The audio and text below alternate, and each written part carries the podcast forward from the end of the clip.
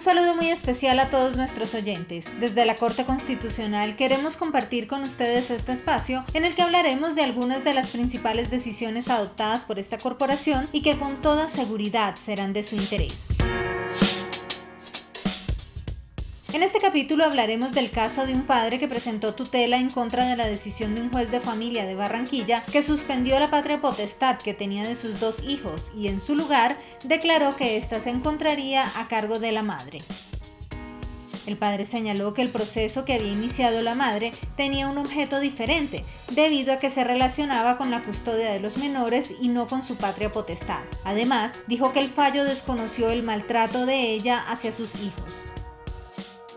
La tutela fue seleccionada para revisión de la Corte y en su estudio encontró que el juez se extralimitó y resolvió una cuestión que escapaba a su competencia, puesto que efectivamente el proceso que inició la madre no estaba relacionado con la patria potestad de los menores de edad. También se evaluó la acusación relacionada con el maltrato de la madre y concluyó que pese a que el juez analizó no solo esa circunstancia, sino todo el entorno familiar, no valoró adecuadamente las implicaciones que tendría la entrega repentina de los menores de edad a su progenitora. El alto tribunal llamó la atención sobre la necesidad de que el proceso de restauración del vínculo sea progresivo y no intempestivo, toda vez que un cambio abrupto podría generarles una descompensación en su salud psicológica. Finalmente, se encontró que el padre de los menores no solamente ha obstaculizado su relación con la madre y truncado el normal desarrollo de su vida diaria, sino que también ha interferido en el cumplimiento de las decisiones judiciales. Pese a que la Corte concedió la tutela por violación al debido proceso, también protegió los derechos fundamentales a la salud y a tener una familia por parte de los menores. En ese sentido, le ordenó al juzgado de familia de Barranquilla que tenga en cuenta la opinión de los menores, así como su condición psicológica, para que determine los parámetros que condicionarán el restablecimiento de su custodia.